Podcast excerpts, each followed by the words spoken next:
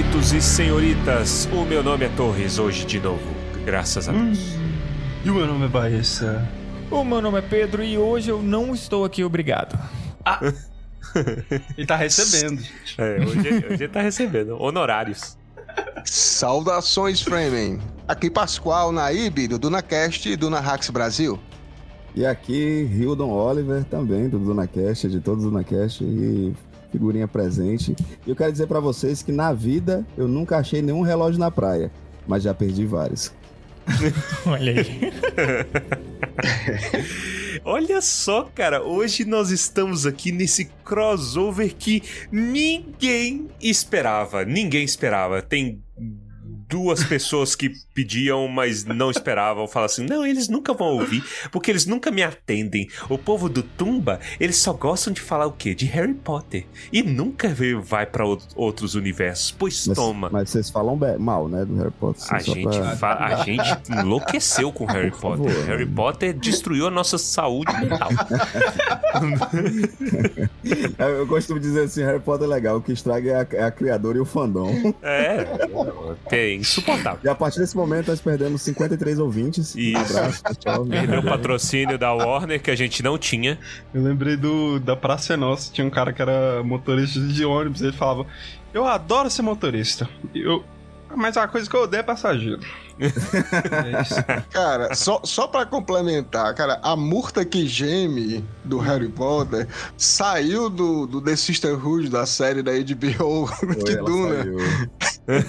Então o negócio é uma maldição mesmo, Harry Potter. Hoje estamos aqui contando com a presença ilustríssima de Pascoal e Hildon para falar sobre Duna. Hoje oh. vamos fofocar sobre o universo Duna, porque somos dois podcasts que têm uma proposta muito semelhante em universos diferentes e é uma boa iniciativa a gente estar tá unindo aí essas, essas tribos, né, para falar de coisa boa, coisa cretina e coisa sucinta. Vamos então pro episódio, que é um prazer enorme estar aqui com vocês neste episódio sobre tudo. Vamos lá. Vamos lá. Momento Palantir. Grimer, traga-me a bola.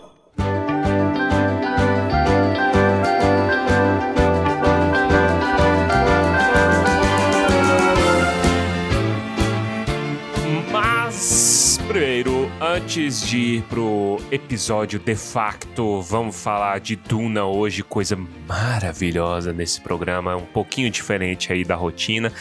Vamos primeiro para os e-mails e recados da paróquia, né? É, recado número um, muito obrigado por estar assistindo esse programa. Tamo junto. Espalhe esse programa para todo mundo que você vê pela frente. Você quer convencer alguém a gostar de Duna? Você quer convencer alguém a não entender nada de Duna? Porque às vezes pode ser esse o sentimento depois desse episódio. É... Chama aí para se divertir. Espalhe a palavra, gente. O esforço de vocês é o que tem nos trazido até aqui. E vocês é que ajudam este programa a florescer, né? Yeah. E, bom, quem é do de Spotify, siga-nos aqui no Spotify, vem cá, fica, vai ter bolo, vai ter enquete, vai ter tudo quanto há aqui no, no Spotify. A gente quer muito é, alavancar esse crescimento do Tumba, porque o Tumba merece. A gente quer ver nosso filho longe. Dito isso, vamos sem mais delongas para os recados da paróquia. Mas se você hum. não quer ouvir a leitura de e-mails deste episódio, por favor, siga-se para o minuto 23 minutos e 3 segundos da podcast. E hoje nós temos três e-mails, né? De três pessoas deferentes, tubo deferente. E o primeiro e-mail a gente recebeu ainda em 2000 e... Não, foi esse, foi esse ano. Foi esse ano, não é verdade? Foi esse ano. Somos besta, mas não são tanto. É verdade, é verdade. o primeiro e-mail gigante do nosso querido Padre Gabriel Zucchi Bagatini. Isso. Que nos envia Queridos amigos e amigas do Tumba, Elencila Lumeo Mentielvo, ó. Ó, Sou o padre Gabriel Zuc Bagatini, de Estrela, Rio Grande do Sul. Acompanho vocês desde as aventuras de O Hobbit, mas nunca escrevi. Sim, uma pequena falha para um tumbinte assíduo. Mas hoje, dia 27 do 2, é verdade, 27 do 2 de fevereiro, né? 27 de fevereiro de de 2023. ele colocou para nos incriminar, tá vendo? É Ó, verdade. o tempo que demorou, um mês. Mas tá bom. Um mês, verdade. Tá bom, tá bom, tá bom. Após escutar o Tuba do Baile 132 durante a minha corrida e fechar um novo ciclo com vocês, decidi que hoje eu deveria escrever. Se me permitirem, gostaria de fazer uma partilha de vida. Olha aí. Oi. Mergulhei no Senhor dos Anéis quando decidi alugar os DVDs dos filmes e assistir em sequência nas férias do verão de 2004. Estava com 15 anos e concluído meu primeiro ano de seminário. Olha. Olha. Reassisti diversas e diversas vezes ao longo de toda a minha formação seminarística. Agora, com oito anos de padre, continuo assistindo com menos frequência devido aos compromissos pastorais de pároco. Olha, ele é pároco. Olha só. Pároco em Estrela. Estrela. Rio Grande do Sul. Já Tolkien em seus livros, comecei a ler em 2007, no primeiro semestre da filosofia. Os filmes já não bastavam, e aos poucos a leitura se tornou meu vício secreto. Com o tempo, eu já estava partilhando a palavra de Tolkien com os outros. Me orgulho de ter apresentado a Terra-média ao meu primo afilhado Guilherme. Olha aí, mais um Olha só, Guilherme pro Que grupo. coisa bonita. Um abraço pro Guilherme. De Guilherme. Abraço. De Guilherme pra Guilherme. E Guilherme. Guilhermes pra Guilherme. É isso. Hoje ele se aventura pelas amadas terras de Arda com as próprias pernas e coração. Olha, que bonito isso. Só mais uma partilha. No tempo final de formação da teologia, então ele é formado em filosofia e teologia. Nos te- no tempo final de formação da teologia, quase com as barbas no cálice, um Entre dia aspas, conversando. né? É, entre aspas. um dia conversando sobre Tolkien com meu reitor, e ele disse brincando: Parece que você conhece mais desses livros do que da Bíblia. Entre aspas, é a citação aí do, do reitor. e ele fala: Isso gerou uma pequena pausa dramática e engraçada. Mas é legal lembrar que Tolkien faz parte da minha formação humana e presbiterial. Continuo lendo e estudando Tolkien, tentando acompanhar as novas publicações. E conhecer novos leitores me encanta. Faço parte da Toca Rio Grande do Sul, acompanho o Tolkien Talk, mas confesso que o formato podcast me atrai e facilita muito. Olha aí. Quando vocês começaram a falar de A Sociedade do Anel, eu tentei acompanhar vocês, lendo e ouvindo enquanto publicavam, mas não resisti e finalizei o livro antes. Aí, Não, É gente- não julgo. Um ano! Três anos. Três, Três anos, anos. pra terminar o livro, praticamente, É né? verdade. Que é o Seus Anéis. Puta ah, é merda. verdade, né? Ele é na Sociedade do Anel. É o Senhor dos Anéis. Ali, SDA, na minha cabeça tava Sociedade do Anel. Mas Aham. ele começou a falar do Senhor dos Anéis, é verdade. Continuei acompanhando a publicação dos episódios, ouvindo e eventualmente anotando. No ano passado, para marcar o início da minha nova missão em Estrela, iniciei uma nova leitura de O Senhor dos Anéis. Agora a oitava. E me deliciando com as ilustrações do Alan Lee na versão ilustrada, olha aí. E sim, revisitando os vossos episódios. Antes fiz algo parecido com o Hobbit, e agora estou na feliz espera dos episódios de O Silmarillion. Muitíssimo obrigado por toda a dedicação, amor e humor que geram belas gargalhadas. Desejo muitas alegrias e episódios. Na Marie e que Deus vos abençoe e guarde. Amém, né? Amém, amém. que massa, cara. É muito bom saber disso. É uma honra este e-mail. Cara, eu nem, eu nem sei o que, que comentar, cara. Muito bom, muito completo. Deus abençoe muito seu sacerdócio, seus Sim. paroquianos, sua paróquia, sua cidade e, e tudo que há de bom, padre. Tamo junto. e vamos pro próximo e-mail. Vai. Vamos. Deixa eu ler ele aqui. Ele é o e-mail do Lucas Valentim, que eu acho que já mandou e-mail. Não tenho Hum. certeza. Aqui, ó. Almare Meninos. Aqui sou eu de novo. É, eu tô- Ah, já ele já mandou. Dessa vez, para comemorar o fim deste ciclo maravilhoso que foi acompanhar Senhor dos Anéis com vocês. Estou ansiosíssimo para a leitura do Silmarillion, pausa do Torres agora.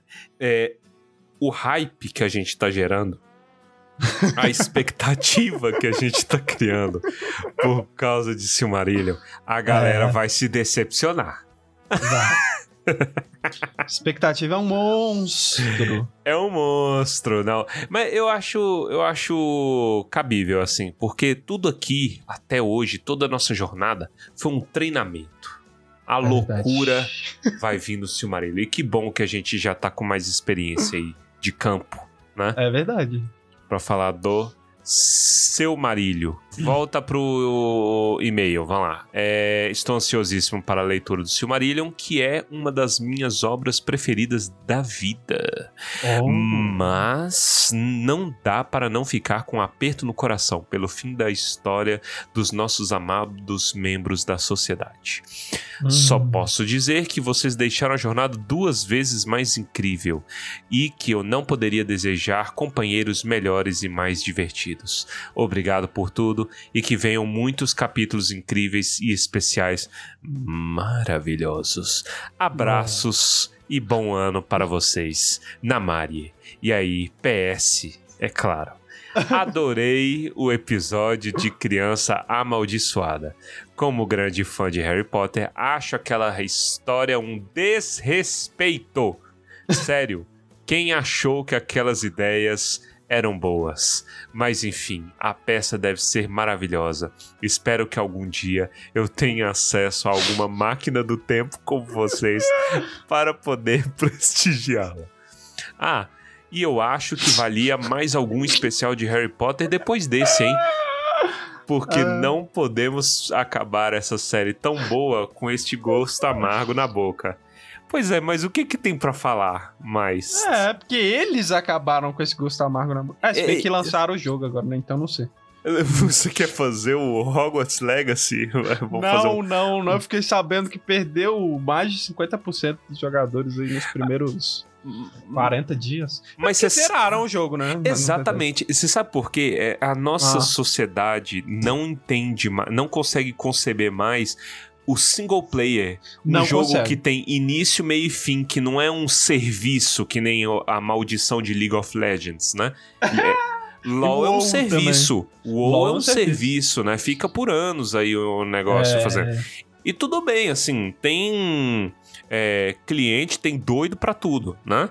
Mas, véi, é, o jo é um jogo com um destino pra acabar. Eu vi uma, uma, uma thread, né? Uma, um fio no Twitter, aí o povo atacando, falando assim, tá vendo esse jogo se ele fosse grandes postas?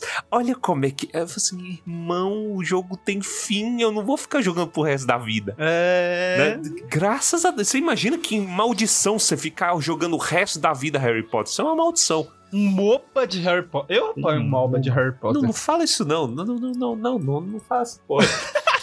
não vem com essa não. Não, não dá ideia.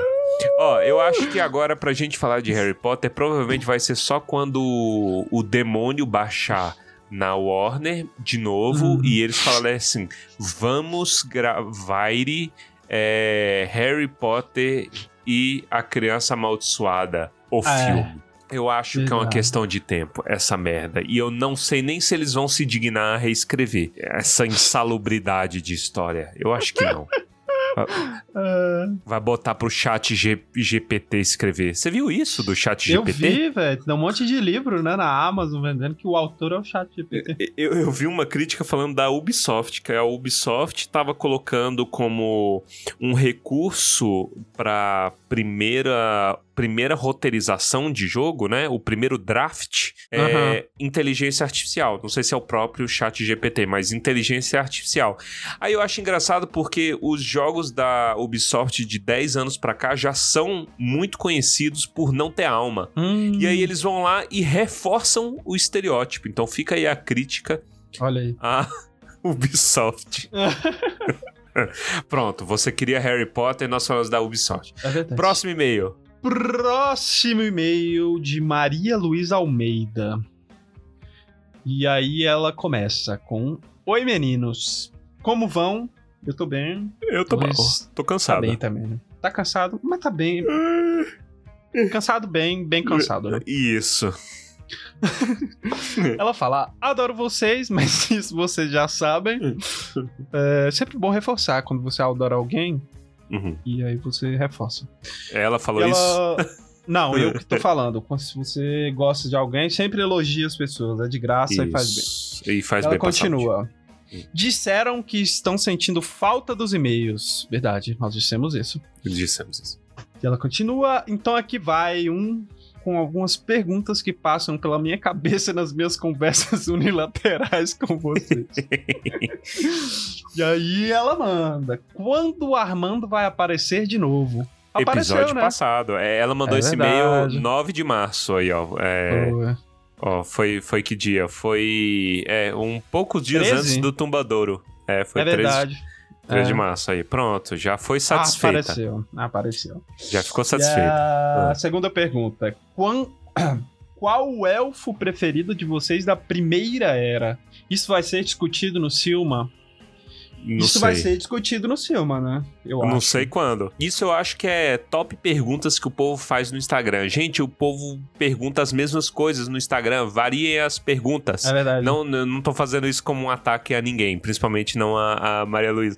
Mas é porque o povo pergunta e eu não consigo, a gente não consegue atualizar o povo do lore. É porque, pô, também sacanagem, né? Às vezes vem uma pessoa mó entusiasmada. É... Ai, eu comecei a ouvir vocês ontem. Qual que é o elfo preferido de vocês? E eu não consigo atualizar as pessoas do nosso lore.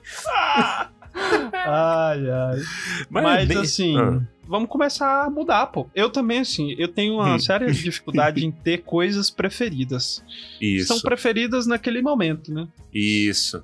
Eu, eu, Então- eu, eu nunca gostei de pergunta preferida. Eu acho engraçado o povo, quando é casal, o povo gosta de tentar você, né?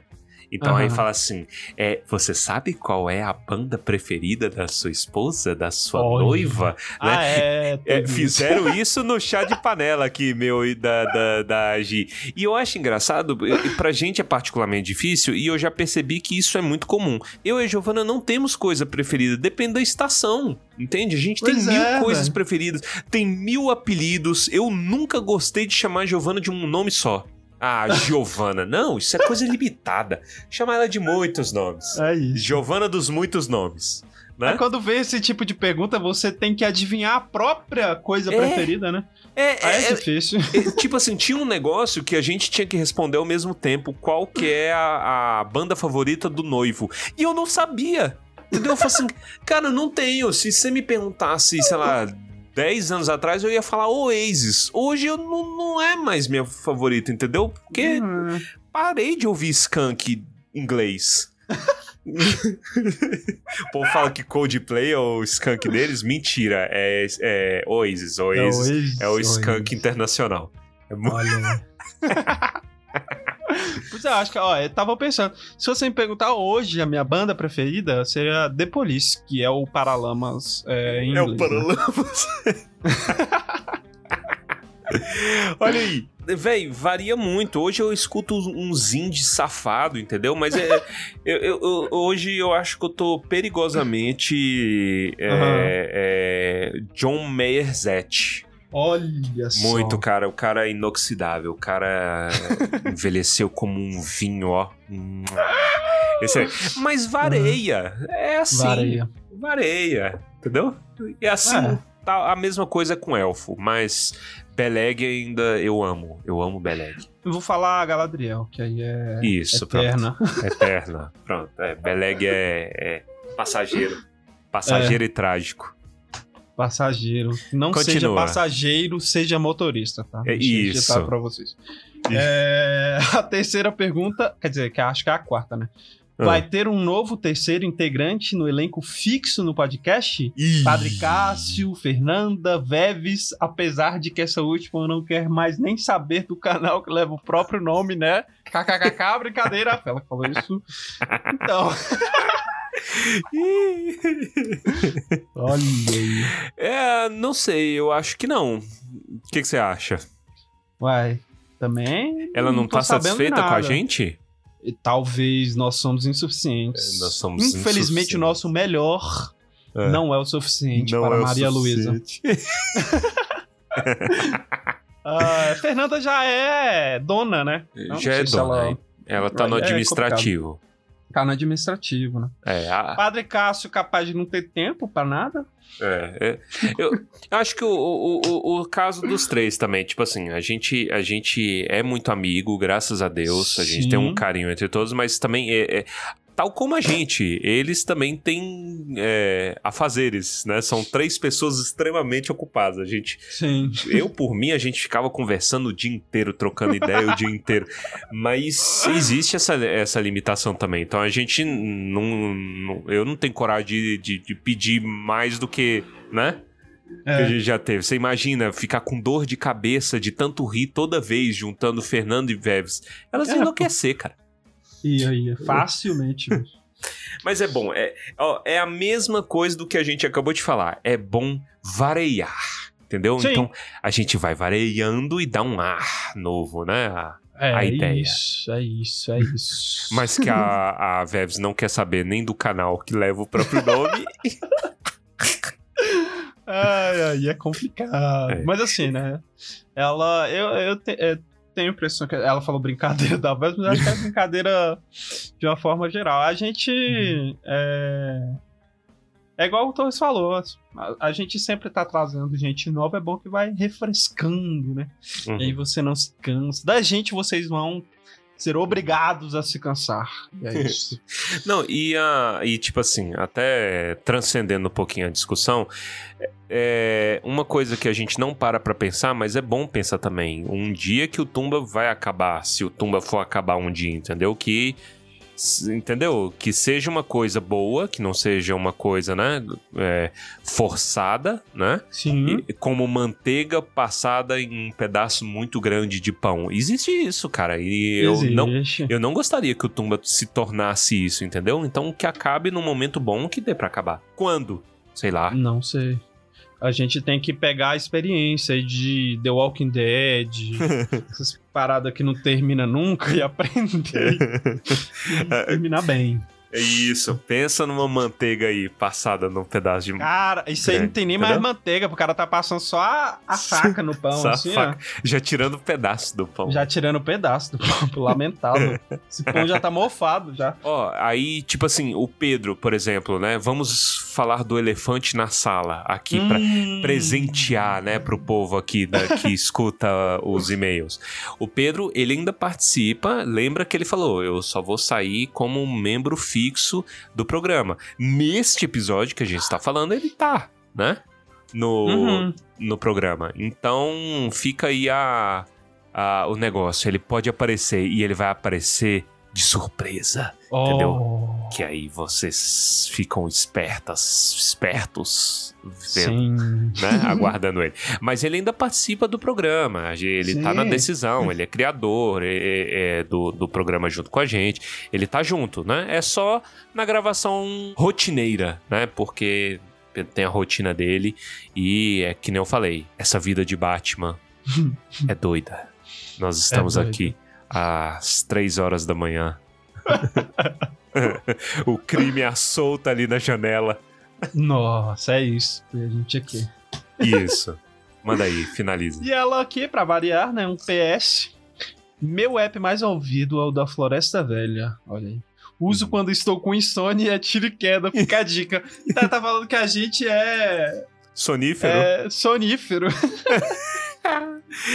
Os episódios do Hobbit, eu acho que às vezes é, é soninho, porque não tem ritmo. Tipo, Eles Hum. são bons, mas eu- o problema eu acho que mais é o, é o corte e a timidez, né? Porque como a gente tava tímido Sim. e aprendendo a cortar, então muita coisa passava. É, eu acho que tem uma coisa de. de confortável, né, no som também. Hum. Eu não sei explicar. Mas se você ve- veja bem: se o episódio da Floresta Velha é, é, bom pra dormir, então quer dizer que a gente emulou bem o próprio capítulo, né? Exatamente, pronto. Então é isso. O eu tô me sentindo bem aqui. de- Mas assim, e- tome um certo cuidado de dormir ouvindo as coisas, que Ah. tem grande chance de você sonhar com o que você tá ouvindo. Isso. E aí não- você sonhar com a nossa voz. Isso. Já tinha um amigo nosso que falava que ele tinha uns É sonhos esquisitos aí com a gente. Eu falo assim: sai fora, não sou desses, me respeite. I'm not a dream material. Isso. E é isso, concluímos a leitura de e-mails, É nos isso. alongamos, mas valeu a pena, muito bom falar com vocês. Continua, gente, mandando e-mail, fala aí das suas expressões, das suas impressões, fala é, coisas que vocês descobriram, coisas novas. E leiam, aproveita, gente. Tem o Senhor dos Anéis terminado aí, Hobbit terminado. Lê tudo e escuta o Tumba junto, que eu acho que vai ser muito edificante pra vocês. É isso? É isso, né? Então vamos falar de Duna agora, que eu quero cantar como a mulher do Duna do Villeneuve. Tá na hora.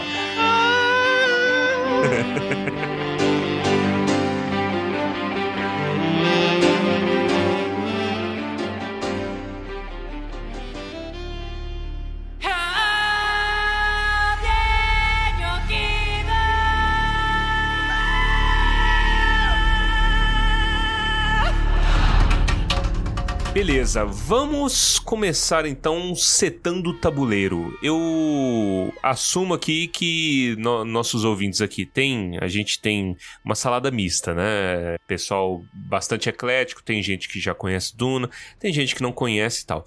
Então, eu vou pedir aos nossos convidados que se apresentem, falar um pouquinho de vocês, né? Quem são vocês e qual é a proposta do podcast de vocês, DunaCast? Vamos lá. Cara, eu vou começar. Sou o Pascoal Naíbe. Tem que ser você, Pascoal.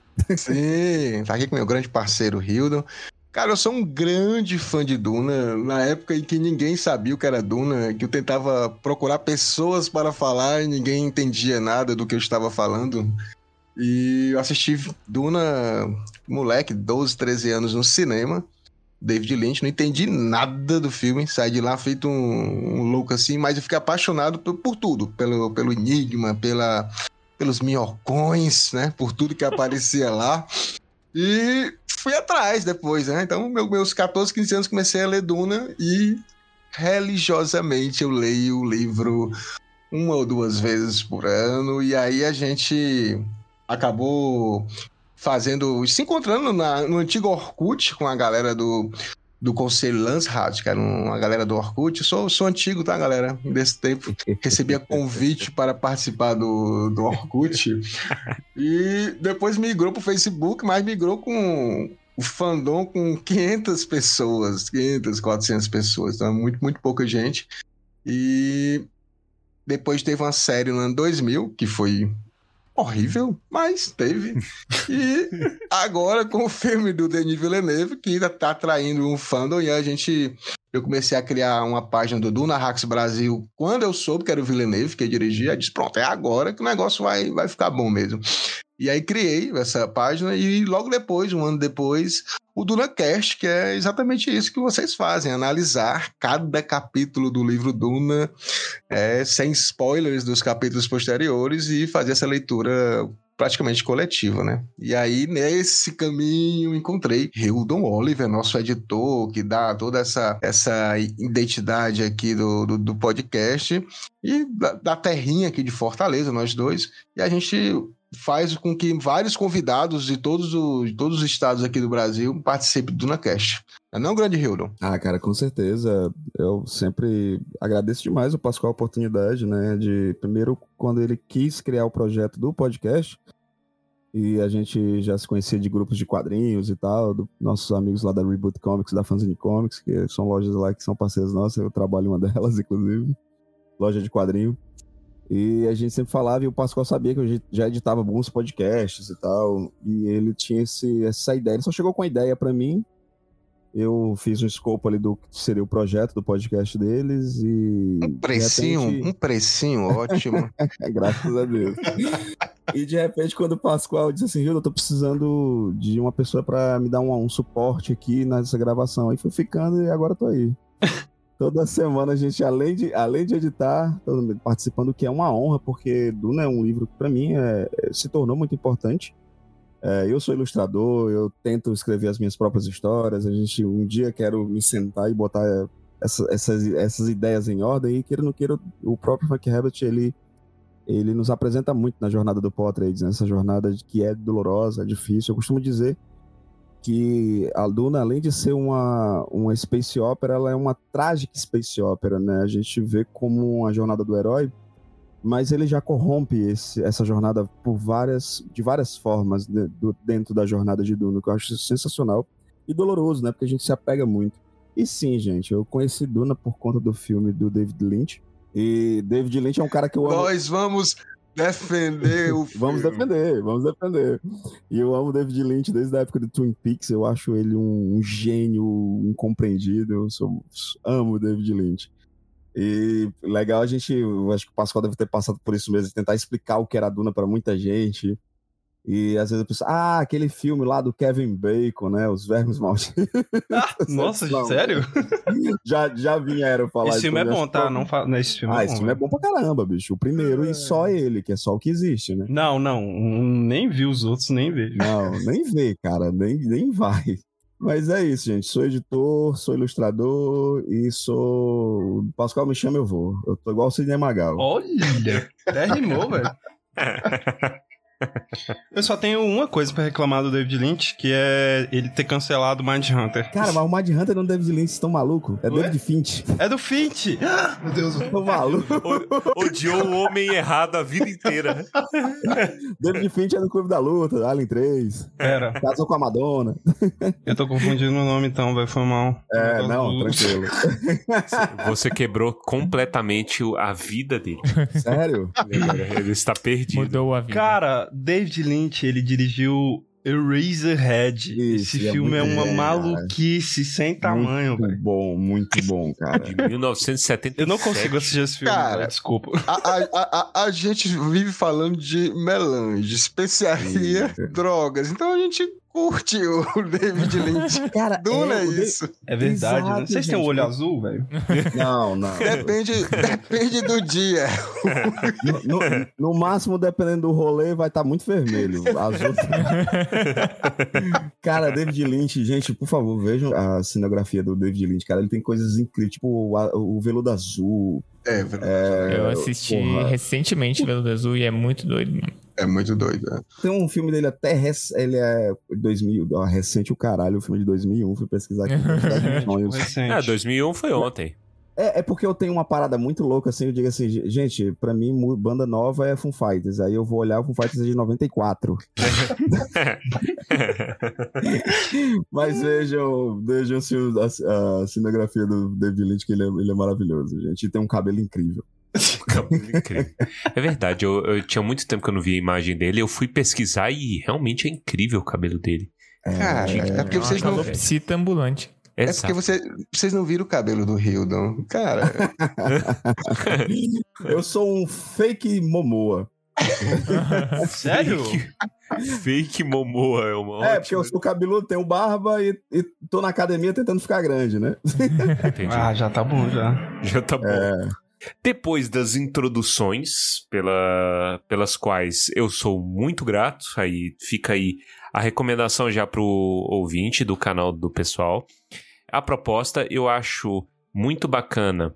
Como quem, quem já é macaco velho aqui no, no Tumba já não aguenta mais me ouvir falar disso, mas é porque eu realmente gosto muito disso.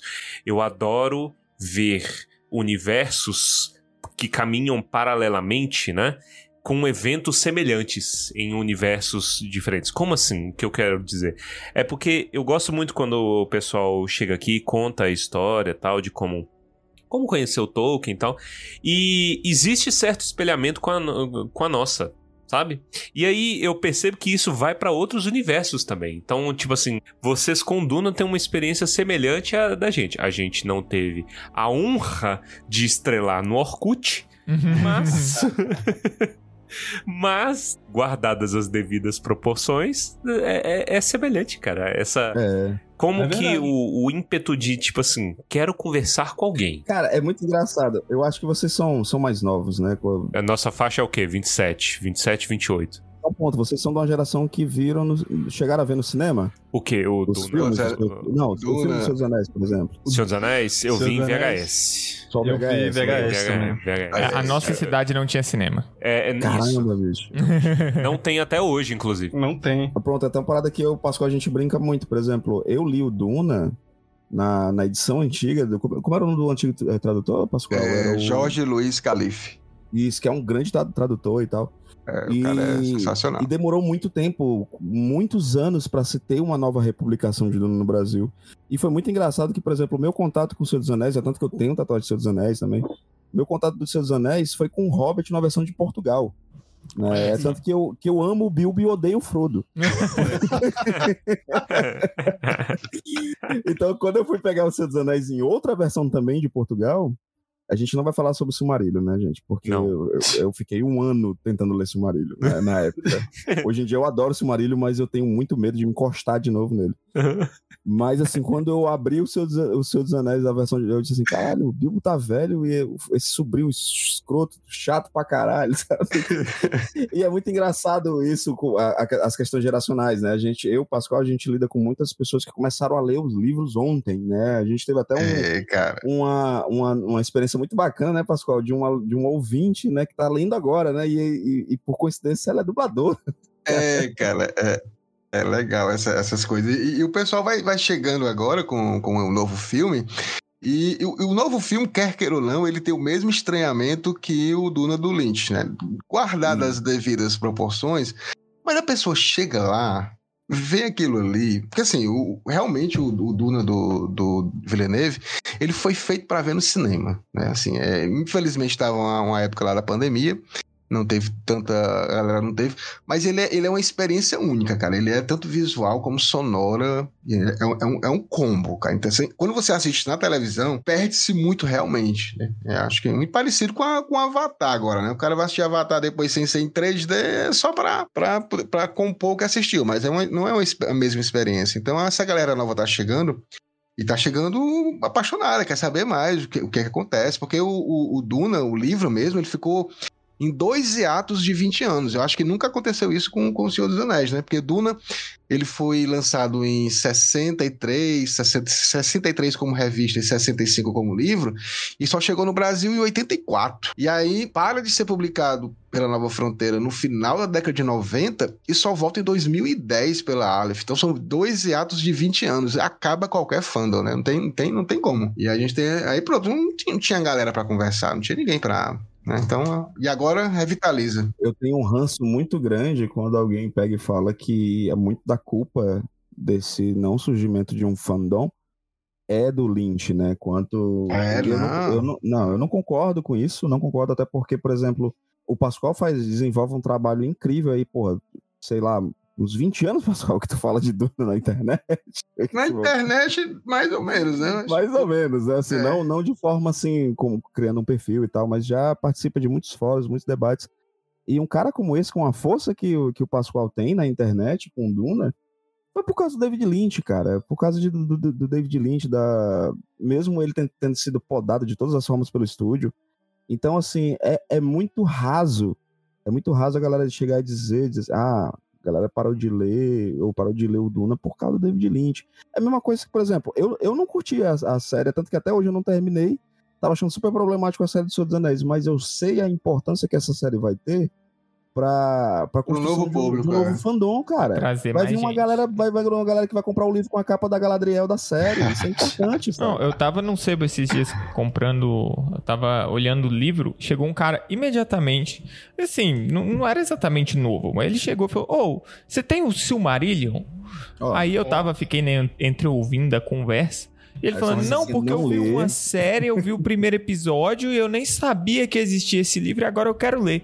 É, o, é, o, é o evento clássico de algo que tá acontecendo ao redor, que é as pessoas tendo Isso. mais interesse nisso, entendeu? Que é aquilo que o Tumba fala, que a gente gosta de fazer, que é, a- é tirar o Senhor dos Anéis das mãos das pessoas que se sentem superiores aos outros. Do Não, chato. não é sobre você se sentir especial porque leu, é sobre fazer todo mundo ler, cara. Você não é Cara, melhor do que ninguém, cara, todo mundo é- tem que ler, vamos ler. Pra mim é perfeito. Hildo, Hildo, e de chato a gente sabe. Cara, Cara, não, mas é, é porque é aquela coisa, se você é esse carazinho chato, de assim, ai, mas eu já. Por exemplo, eu, eu conheci o Senhor dos Anéis há muito tempo atrás, antes de existir filme. Cara, eu fui aquela pessoa que foi pro cinema e chorei, cara. Eu chorei sabendo tudo que aconteceu, me emocionei. e eu fiquei feliz pra caralho. Cara, eu ainda, eu ainda choro, lá. Pois é, pá. Eu fiquei tão feliz de ter gente emocionado, cara, sabe? Com, com tudo que acontece tanto em Duna quanto. Meu irmão, por que que eu vou, vou- Não vou querer que essa galera entre, bicho? Vem. Vem ter É. espaço pra todo mundo. Você que é um segregador, que acha que. Ah, mas eles não sabem que durante o círculo interno da primeira. Toma no cara.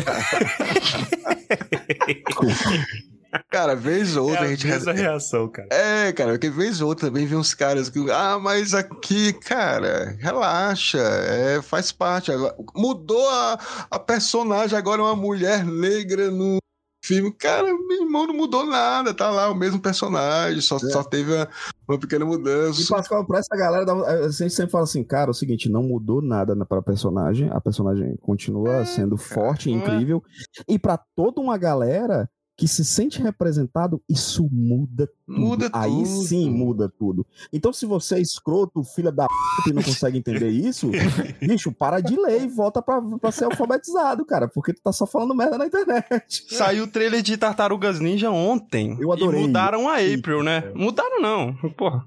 A April é uma personagem é, é negra. Nossa, mas eu já vi uma enxurrada de reclamação É, cara. Para de ler. Não, Tem, eu adorei. tem, tem mais. Um outro exemplo, com Tolkien como um todo, um dos maiores elitismos que existe é língua, né? E aí, tipo assim, você tem que pronunciar direito, cara. Entendeu? Ai, eu não respeito fulano porque ele fala Celeborn. Eu já falei isso tanto Ah. no programa. Quem é a O macaco cara velho? fala vai- Galandriel, né? É, eu- Ah, tinha, tinha gente que irritava. Cara, uma pergunta, no- no vocês começo. falam Rivendell? Não. Eu- Cara, eu não falo falo Rivendell. ofenda, eu, cara. eu nunca li nenhuma edição em Também inglês. Nem De Inglês. nada. Eu falo Valfenda. Tu me fala ofenda. E, cara, eu gosto muito do jeito que minha cabeça insana funciona, sabe por quê? Porque é não bom. tem regra. Então eu falo qualquer hora, ninguém consegue ler meus movimentos. Porque tem hora que eu falo Rivendell, tem hora que eu falo Valfenda. Porque é o que eu quero, não faz diferença, é a mesma coisa. Cara, eu, vou, eu vou chamar de Unai se eu quiser, entendeu? O que eu chamo. Geralmente eu me adapto com- a, a quem eu estou conversando. Se a pessoa falava ofenda, Isso é Cara, ótimo. olha, isso é a mesma coisa no universo de Duna, porque o, o- o Frank Herbert ele se inspirou muito em palavras árabes. Então, e, e é- e é, é incrível, assim, porque nos filmes, é por exemplo, vou dar um exemplo: Sit. Sit é, é como se fosse as cavernas onde os Fremen ficam, a moradia deles, né? Então, no cinema é Sit. A gente pode falar em inglês, o inglês normal deles é Siete. E o Frank Herbert, ele fala Siete. E o Villeneuve que caga o pau com aquele inglês canadense francês escroto Então, então, eu falo toda a vida, muda. Eu digo, rapaz, você tem que só entender o personagem e fala como você quiser. Eu Cara, fiquei é- muito assustado vendo a entrevista do Villeneuve. Eu posso, eu posso expor a minha completa incapacidade. Eu sou totalmente leigo em Duna. A primeira vez que eu tive contato real com Duna foi vendo o filme do Villeneuve, né? E aí eu fiquei incomodadíssimo. Isso é história velha aqui no Tumba também. Eu fiquei incomodadíssimo é, assistindo o filme porque tava vendo legendado e eu meu cérebro não conseguia interpretar a expressão Bene Gesserit. Aplausos. E eu não conseguia falar e eu ficava travando e lendo, falando assim, que porra de palavra é essa, meu irmão? E ele, todo mundo levando a sério e eu não entendia. E, a- e vai embora, eles falam rápido e já, já tá dando surra de Fala falar. rápido e fala muito. A, gente sempre, a gente sempre diz que a- a- o primeiro capítulo do livro Duna, cara, ele faz. É igual filme, ele faz pra te assustar. Vai- ou você vai continuar, vai dizer assim, não, vou entender isso. Ou não, você desiste da primeira página. Porque ele começa, e a intenção dele realmente é essa, ele fala isso quando foi escrever, é colocar o maior número possível de palavras diferentes, estranhas, pra quando o leitor ou a pessoa que estivesse assistindo o filme tentar falar isso em voz alta, Bene Gesserit, Bene Gesserit, Bene, Bene, sem saber o que falar, o cara fica, pô, mas que palavra é essa? O que é isso, né? Porque de primeira ele coloca Reverenda Madre morre a... o, o, a- o Rio do Adora. Coloca Quizat Hadera, coloca uns nomes estranhos, Gurney Halleck, Tufi Howard. Então você começa a ver várias coisas ao mesmo tempo e, e dá uma, uma um, trava, mas é, é, é, exatamente isso. Ele, ele faz como a curiosidade epistemológica. Então, a partir dali você diz, não, eu quero saber mais sobre isso aqui. O que é que, o que, é que vai acontecer? Então, esse primeiro capítulo de Duna é, é fantástico é, isso. É complicado. E o Pascal pegou um negócio aí que é super complicado para mim, porque no início de Duna sempre tem um trecho no é. primeiro livro, inclusive, são trechos do, do, do da Princesa Írula, né? Não tem capítulos no livro. Não tem capítulos, né? São aberturas de trechos. Aí, às vezes, e eu faço as leituras, né? Faço uma voz mais impostada, né? Vozeirão. Aí, cara, tem uns nomes muito escrotos que eu chego assim, Pascoal, como é que fala isso aqui, bicho? Aí o Pascoal, Hildon, tem assim, tem assim, não, deixa eu, então vou falar do jeito mais confortável, né? É. Por exemplo, eu chamo Bene Gesserit. Tem gente que chama Bene Gesserit. Isso. Né? E tem gente que chama Bene Gesserit. Sabe? Nossa. Às vezes dá vontade de chamar de Suzy. Eu acho que fica mais fácil. Eu tô, eu tô surpreso de ter um Rich aí, Gesserit. Eu não, é. eu não interpretei isso, não. Eu, tô, eu, eu recomendo o, o ouvinte aí. Ah, ouvi o podcast, quero assistir, quero reassistir Duna. Preste atenção no Duna do Villeneuve, se você for por ele a velocidade em que as cenas em que eles citam Bene Gesserit, a velocidade que eles falam, não dá para processar, é cara. Foda, é foda mesmo. Presta atenção, vai lá pra você ver. Por isso que tem um Mentat lá, ó, pra, pra, processar tem o... esses dados. Gregório do Vivier lá. Né? É verdade. Ó, oh, vocês aí. É, é igual, cara. Muita gente que vai estar tá ouvindo esse episódio assistiu o filme do Villeneuve e não leu. Então, por que que vale a pena ler? Deu um bom motivo para quem assistiu ir lá e pegar o livro, tirar o livro da estante que muita gente tem e nunca pegou. Porque é bonito pra caralho. Venda o peixe, é agora, vai. Cara, olha, sinceramente, você pode ler Duna de várias camadas. Assim, o legal de Duna é exatamente isso. Eu, quando li, quando moleque, né? Eu li como uma grande aventura.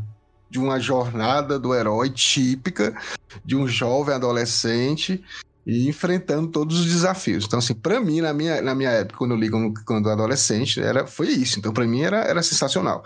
E com o decorrer do tempo, as camadas vão aparecendo, né? Então, quando, eu, quando eu me tornei pai, eu, um dos personagens favoritos para mim já é o Duque Leto, né? Que é o pai do. Já não é o Paul, já não é mais o. Não era mais o Paul. Então, Além disso, de você estar tá nessa questão dessa, dessa aventura, quando você vai lendo e relendo e, e, amadurecendo, aí você começa a ver várias camadas muito legais e que, eu até falo pro Hildon, que Duna tá envelhecendo muito bem, porque ele coloca muitas questões atuais, né? É, críticas à questão de colocar, misturar religião com política, a questão de você endeusar é, líderes religiosos, políticos, colocar eles como a, a única salvação para alguma coisa a questão da ecologia, críticas econômicas. Ah, aí vai, né? Eu vou deixar o Rio falar também algumas coisas, mas é, é exatamente por isso. Você vai, vai se encantar. Não tem como, porque o, o, o Duna ele é uma, uma ficção científica que, que, se passa num contexto de Idade Média. Então ele é quase, entre aspas, uma fantasia, né? Da mesma forma que tem os dragões no universo do Senhor dos Anéis, a gente tem os vermes de areia, Shire-Lud, que é, é, exatamente essa a intenção, né?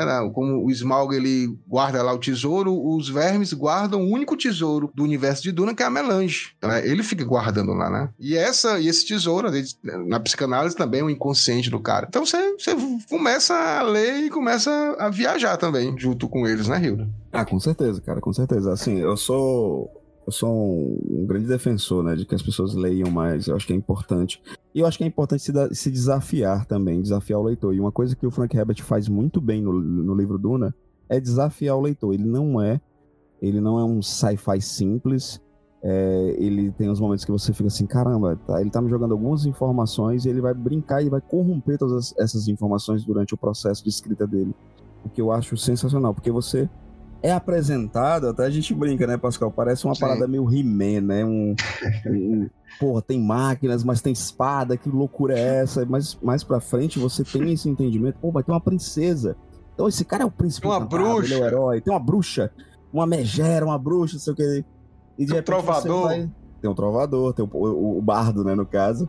E de repente você vai se desconstruindo toda essa narrativa de uma forma que eu acho, particularmente, eu acho fantástico. E muito do que a gente consome hoje de autores como o próprio George Martin, que é um autor que eu adoro, é, sabe?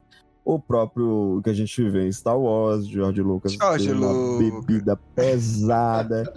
Então, muitas coisas que, que fazem parte de quem somos hoje, de, de amantes de cultura pop, tá em Duna, né? Duna fez primeiro.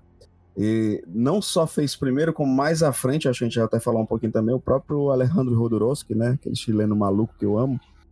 Ele vai trabalhar com o seu conceito de Duna, o filme que nunca existiu, deveria ter, ter O existido. melhor filme que nunca existiu. Nunca, nunca, nunca realizado, né? Eu gosto. E ele vai estética. mudar a forma de fazer cinema. Então, acho que o Frank Herbert ele acaba mudando o status quo da ficção científica na literatura e no cinema também, por conta de, de suas influências, né? puxando pro lado de vocês, né? Tanto que uma das. das é, aqui no, no livro mesmo, ele fala, o Arthur C. Clarke, né? Ele fala: Não conheço nada que se compare a este livro a não ser O Senhor dos Anéis, né? Então tem muito essa, essa comparação. Quando fala de Duna do Frank Herbert, é o Senhor dos Anéis da ficção científica. Então tem muito essa questão de universos, né? De, de universos muito bem construídos e apaixonantes, né? Que aí você não consegue largar mais. Tem um negócio que aí eu acho que é uma diferença, pelo menos pro Brasil, no que diz respeito às duas obras, que é você vai ler O Senhor dos Anéis, você sabe que O Senhor dos Anéis é aqueles três livros e acabou. Sim. E uma das coisas que me mantinha afastado de Duna é o fato de que parece que tem 10 mil livros. E Eu tenho essa quando, impressão. quando você começa. E assim, eu comecei a ler, eu venci isso porque eu vi um livro em promoção, sozinho, só o primeiro Duna. Eu falei, beleza. Foda-se, não, não sei o que, que tem depois e não me importo. Essa é a oportunidade. E, e depois de terminar de ler, eu percebi que eu ficaria feliz só lendo o primeiro Duna. Sim. Ele é fechado, ele é independente, isso é muito Exato, legal. E, e pe- exato. eu acho que as pessoas não sabem disso, porque, pelo menos na minha experiência, eu não sabia, as pessoas ao meu redor não sabem também. Mas é, é livro pra caramba, né? Apesar do primeiro ser meio independente. É porque o filho dele escreveu também, né? É, o, a, a situação é a seguinte: o filho dele é uma discórdia no meio aqui da, do fandom. O filho do Tolkien também. Não, mas o, o Verdade. do, o do Frank Herbert foi mais ousado. Ele fez simplesmente 17 livros. Meu Deus. É, o, o- o- Ele realmente foi muito ousado. o filho do Frank Herbert, ele foi um cara mais inteligente. né? Não fale Ele- mal do Brian. Não, ele faz umas fanfic boa. Não, é É, fanfic Eita. sim. E que mais que, que ele faz? Ele tem umas ideias bacanas, pegou algumas Tem. coisas do pai e ele, ele contrata também um, um- Eles chamam um parceiro, que é um Kevin. de fantasia, que é o Kevin. Kevin, né?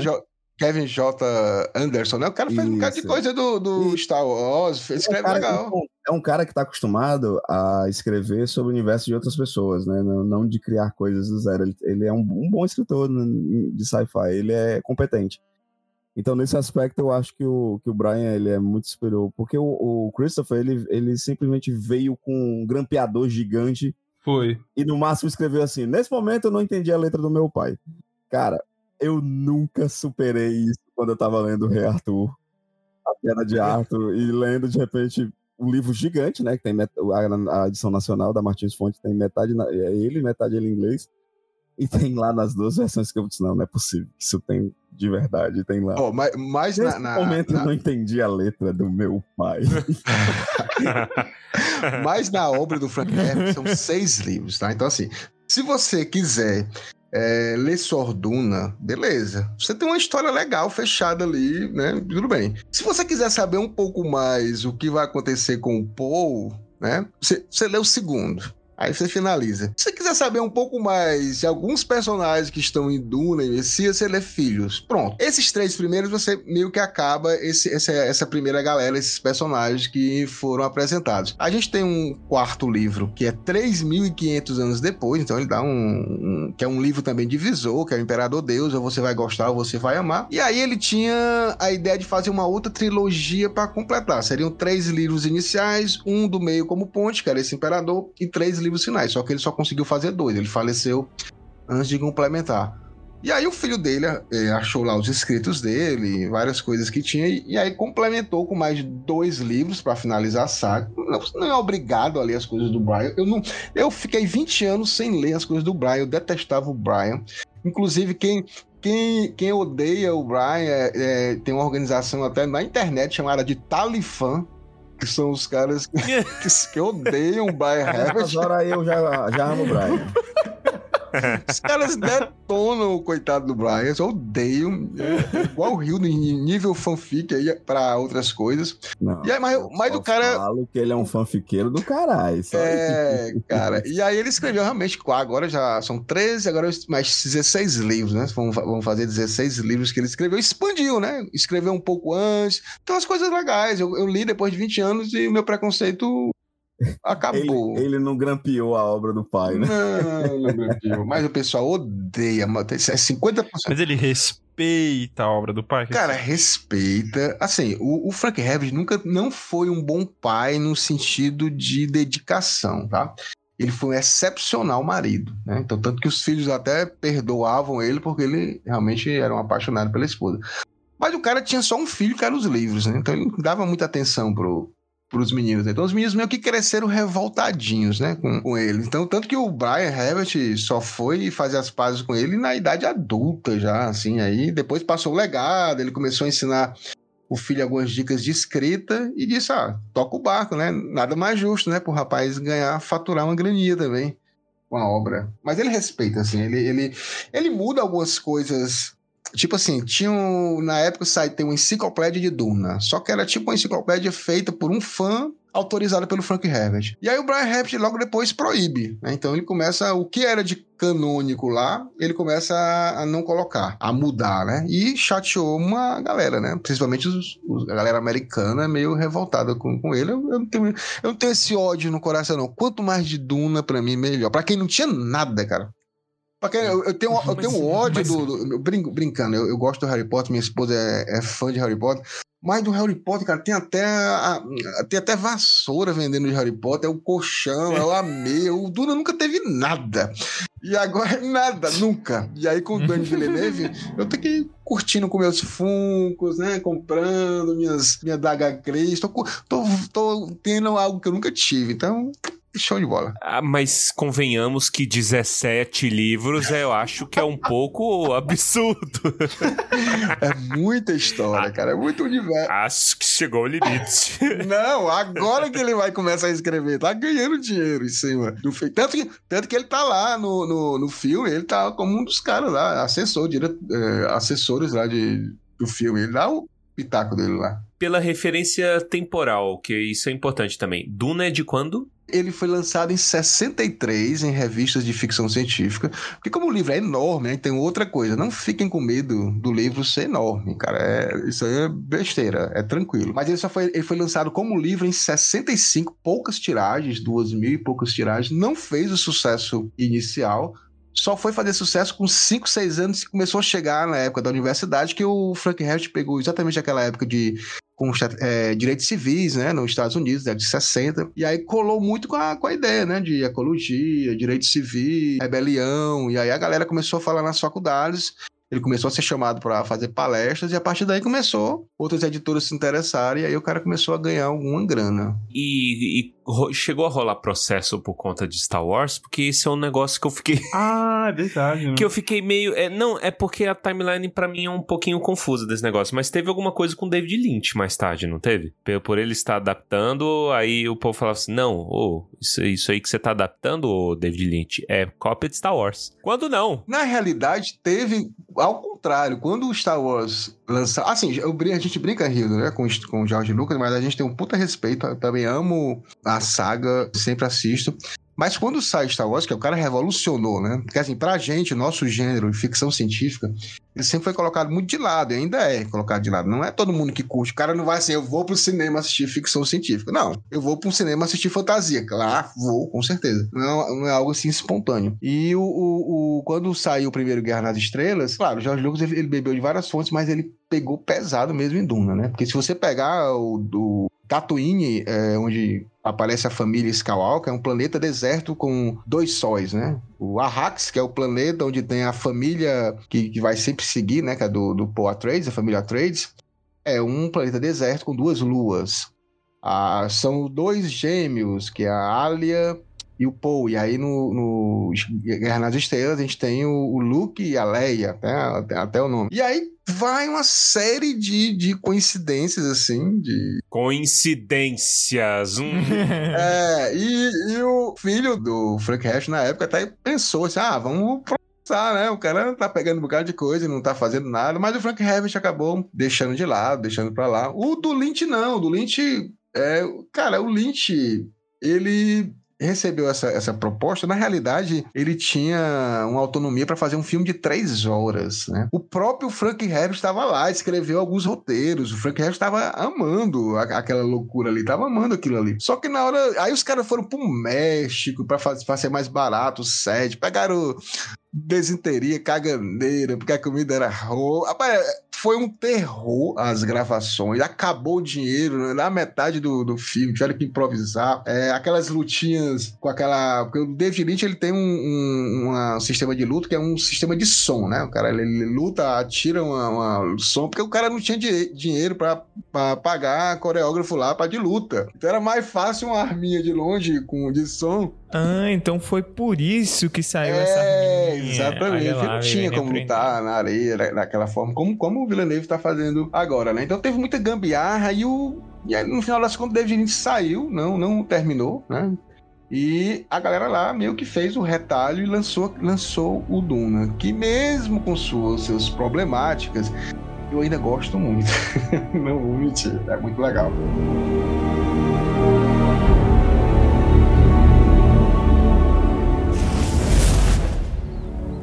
Grandfather said, A great man doesn't seek to lead, he's called to it. And he answers. And if your answer is no, you'll still be the only thing I ever needed you to be my son.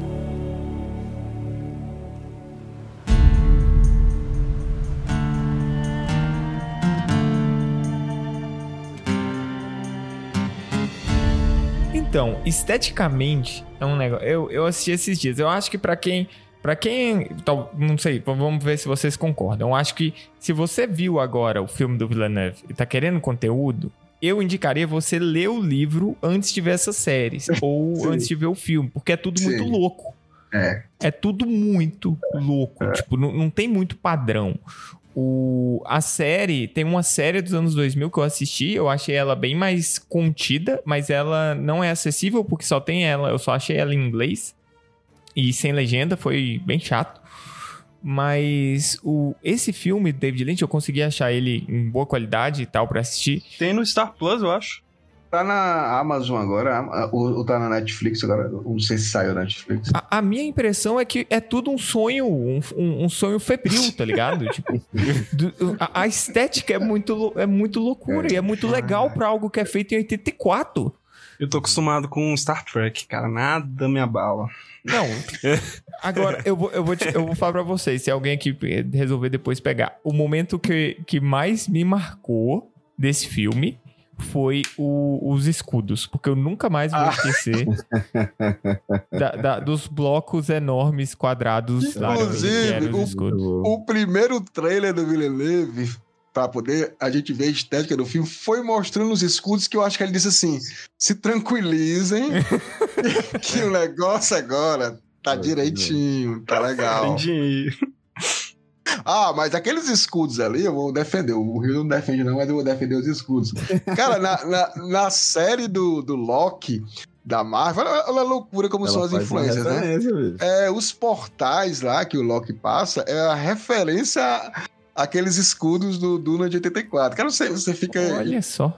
É, é, é, o diretor ele, ele, ele falou isso. E é legal, porque assim, vocês, por exemplo, a maioria da galera a idade de vocês, né? A gente não é tão velho assim, não, viu, pessoal? Mas a gente tá só dando uma.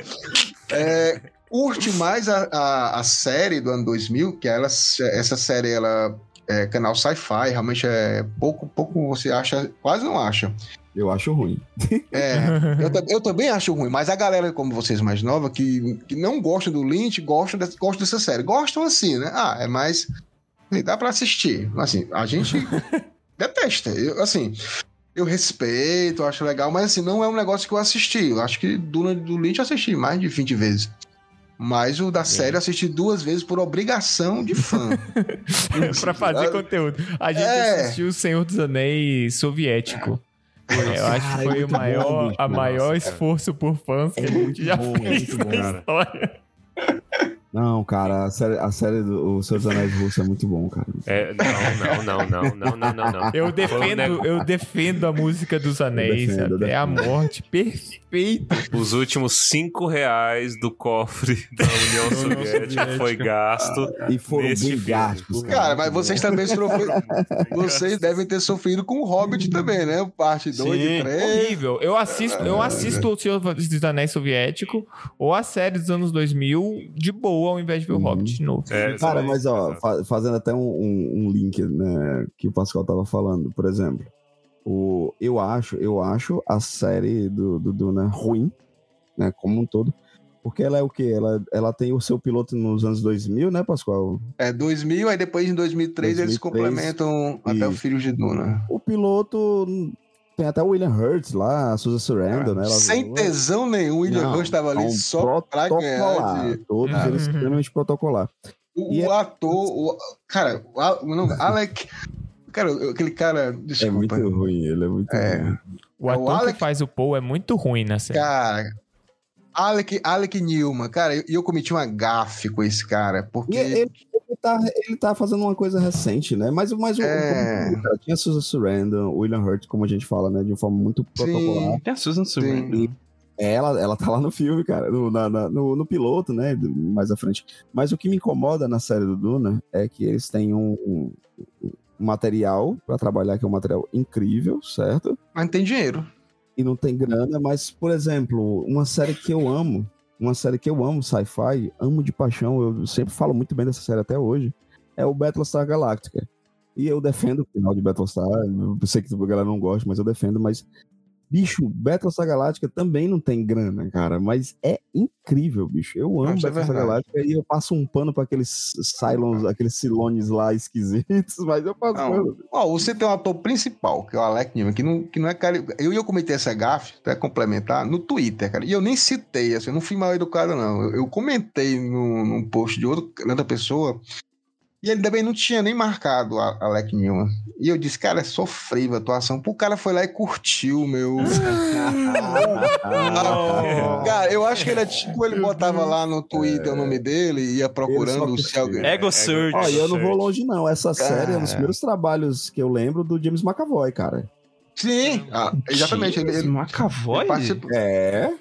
Quem ele é? ele aparece na de 2003. O, o, Ele- o, o, o McAvoy é o Leto, o Leto Ah, é o Lev. eu, não, eu não assisti o Children. É o filhinho, não, é, o- é o, é o filhinho do Paul É. que aparece depois. Olha. É, exatamente. Tem, tem uma galera boa. né? Essa segunda parte de 2003 ela é até melhor do que a de 2000. Ela consegue, tem, tem uns atores melhores, fica, fica bem mais interessante. Mas assim, é, é como a gente tá falando, é geracional, tá? É, é tipo o livro Messias de Duna, que é logo após Duna, tá? Messias de Duna, quando foi lançado em 69, foi um fracasso, todo mundo odiou. É um livro Eu pequeno, odiou. E esse livro, hoje em dia, quando eu faço leitura coletiva com o Duna Hacks Brasil, a galera ama o livro. Assim, a, a- galera mais nova agora, essa geração, é, apaixonada por esse livro. Até gostam mais do que a Duna. Eu sou contra aí então, porque eu terminei recentemente e eu não gostei. Não, não necessariamente por ser ruim, Sim. não, não que seja ruim, mas eu esperava algo que parecesse o primeiro e não parece Sim. nada. Essa cara Não tem nada É uma, descon- sensacional. a desconstrução do, do primeiro. Eu gostei tanto do primeiro que eu fui consumir mais e Sim. não achei. Mas eu gostei, eu vou continuar, vou continuar lendo o resto e tal. Mas, Mas é porque eu- a gente até brinca muito, e a gente fez é, a leitura dele na segunda temporada, é ele, né? E a gente tá voltando, inclusive pra galera saber, a gente tá voltando a fazer a primeira temporada pra justamente. Demos tem um reboot, É, um demos um reboot, reboot, melhorado, com Exato. um som melhor, com mais informações, com pessoas simpáticas à frente. Exato, exato. E, cara, porque o segundo livro, ele é uma quebra de expectativa absurda, porque o primeiro livro ele termina grandioso, e no segundo livro existe a desconstrução disso. É aquilo que eu falei sobre a jornada do Paul Atreides, né? Existe toda uma desconstrução, e ele se torna um livro político. e um baita de um livro, cara. Eu, eu, Cara, é. eu amo, eu amo. A releitura, eu não gostei na minha primeira. Pra, pra você não se sentir sozinho, eu odiei Messias de Duna na minha primeira leitura. Não gostei também, não gostei. Só depois de muito tempo, que é de algumas releituras, que caiu mais a ficha, né? Então acho que é, que é um pouco isso mesmo. Você sai com muito eufórico de, de Duna. Eu acho que, inclusive, o segundo filme vai se propor a isso, né? Porque o primeiro Isso. filme era uma tentativa de garantir o segundo. É lou- loucura isso, né? Porque não tinha garantia nenhuma de ter um segundo filme. Época de pandemia, a galera não tava indo, não sabia se ia ter renda suficiente para pagar, para se pagar o E, filme. e ele foi a primeira grande bilheteria, né, Pascoal? Mesmo Ele a tendo sido um absurdo, ele é o, o, o retorno, né, das bilheterias. Ele, ele é o retorno das bilheterias e aí ganha seis Oscars. Se não fosse o maldito do Will Smith dando tapa lá no cara, que aí ninguém falou de seis Oscars de Duna, foi falar somente Foda. tapa do Will Smith. A Até gente hoje. tinha mais Cara, é coisas. verdade, cara. Nossa, eu, eu, eu apaguei tenho- isso da minha mente. O maior ganhador de Oscars do, do, do ano foi o Duna, com seis Oscars. E isso né, foi cara? E a gente, de a lado. gente já viu em anos, anos passados filmes ganhando menos premiações e serem muito mais badalados, mas realmente o lance do tapa do Smith ofuscou muito a premiação. Ofuscou. Pô, Ninguém falava mais nada de, de Duna. E, gente, eu sou meio suspeito pra falar. Mas esse filme do Villeneuve me fisgou de uma forma que me trouxe pra leitura, que me trouxe pra ver o filme de 84, que me trouxe pra ver a série dos anos 2000. Se não fosse esse filme, eu não teria feito nada disso. Cara, é, e- esse filme ele tem. de bom gosto. É, quando, quando, olha como é as coisas. né? Eu, como fã, quando eu fui assistir, eu só fui gostar do, do Villeneuve no segundo, porque eu fui tão tenso. Porque assim, eu tava com medo de morrer de Covid e não assistir Duna. Pra- Com medo de. É, é, é, esse era o meu medo. Começa segundo que tu aí. fala, Pascoal, na segunda, na segunda vez que tu assistiu, né? Cara, era, exato. Cara, era, esse era o meu medo. Eu tava dentro do apartamento aqui, que eu trabalho com educação, né? Eu sou coordenador pedagógico. A gente estava afastado da escola, mas estava tudo online. Mas o meu pensamento paranoico praticamente era, cara, eu preciso sobreviver. eu não preciso sobreviver pra ver Duna, cara. Eu não posso não morrer sem ver Duna. Cruel isso, né? Eu, eu fui pesquisar aqui, o Duna ganhou tudo de som que entrou. Sim, sim. E, e aí eu tava, tava reassistindo aqui pra, pra dar uma lembrada aqui pro, pro programa, e realmente, cara, foi merecido. Isso que eu tô vendo em casa. Porque eu É, assisti esse filme no cinema também. Sim, isso no cinema. Meu Deus! Cara, o- a, a música é muito boa. A música original, ele ganhou melhores. é, melhor trilha sonora original Isso. né? Uhum. e melhor som. isso. Melhor Porra, som. Todos os efeitos, cara, tudo sonoro. Era muito bom, cara. Cara, e quem tem a possibilidade de ver no IMAX, é, você, você, você- quando a- existe lá a voz, né, a voz das Bene Gesserit que elas usam, tipo que o George Lucas se inspirou pra fazer a voz do Jedi, né, uma irmandade, uma irmandade masculina que usa a voz, tipo tinha uma irmandade feminina em Duna que usa a voz também. E, mas, mas no cinema, quando você vê, você, você treme, cara, junto com. Por isso que eu falo que realmente é um combo. E esse segundo filme agora, e o Villeneuve vai vir com tudo, porque agora ele vai fazer do jeito que ele quer, com muito mais cenas de ação. Já explicou o que tinha de explicar ou não, né? Porque muita coisa não foi explicada, mas não, Não, importa. é. Não importa, porque você depois vai atrás pra complementar. Não dá pra explicar. É igual o Senhor dos Anéis querer explicar todo o livro no filme. Não, não tem, não tem sentido. Você Você se perde, não explica, não. Isso. E. É, fica uma merda. Uma coisa Exatamente. legal que eu percebi re- reassistindo é que eu reassisti depois de ler e aí eu entendi a existência dos mentats. Sim. É E porque no os filme não tem mentats nada são computadores humanos, e é isso. É, cara, porque no filme não, não errado, né? fala, né? É, no filme eles não falam, mas quando eles, quando uma pergunta é feita pra eles, o olho deles fica branco e eles tipo travam é. tipo, tu, tu, tu, tu, É. tu, e dá uma resposta. Cara, é, é isso que a gente fala em Duna. O Duna, o Frank Herbert, ele faz a seguinte brincadeira. Ele coloca os seres humanos como super-humanos, né? Então os caras... Ah, não tem mais computador, mas o cara desenvolveu tanto a questão cerebral que ele consegue ser melhor do que qualquer computador. Então ele faz todos os cálculos políticos, econômicos, né? Qualquer coisa é, rapidamente ali em poucos segundos. A gente tem uma, uma sociedade feminina, que é as Bene Gesserit, que elas têm um total controle do corpo delas, dos hormônios, de, de meditação, até o sexo do bebê, qual ele vai decidir se vai ter ou não, se pode envelhecer ou não. Então ela tem todo o controle do corpo. E a gente tem médicos que são super desenvolvidos, conseguem lá fazer é, tipos de curas. E aí o Frankenstein mostra esses caras super poderosos, mas a, a, o, o âmago do, da história são as fraquezas que sempre os seres humanos vão ter. Independente do cara ser um super computador, um super é, líder, o cara tem lá suas fraquezas como qualquer outro. Então acho sempre legal essa, essa lembrança que ele faz pra gente.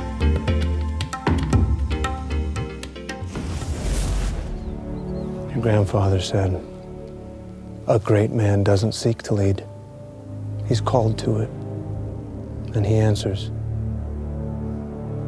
And if your answer is no, you'll still be the only thing I ever needed you to be. My son.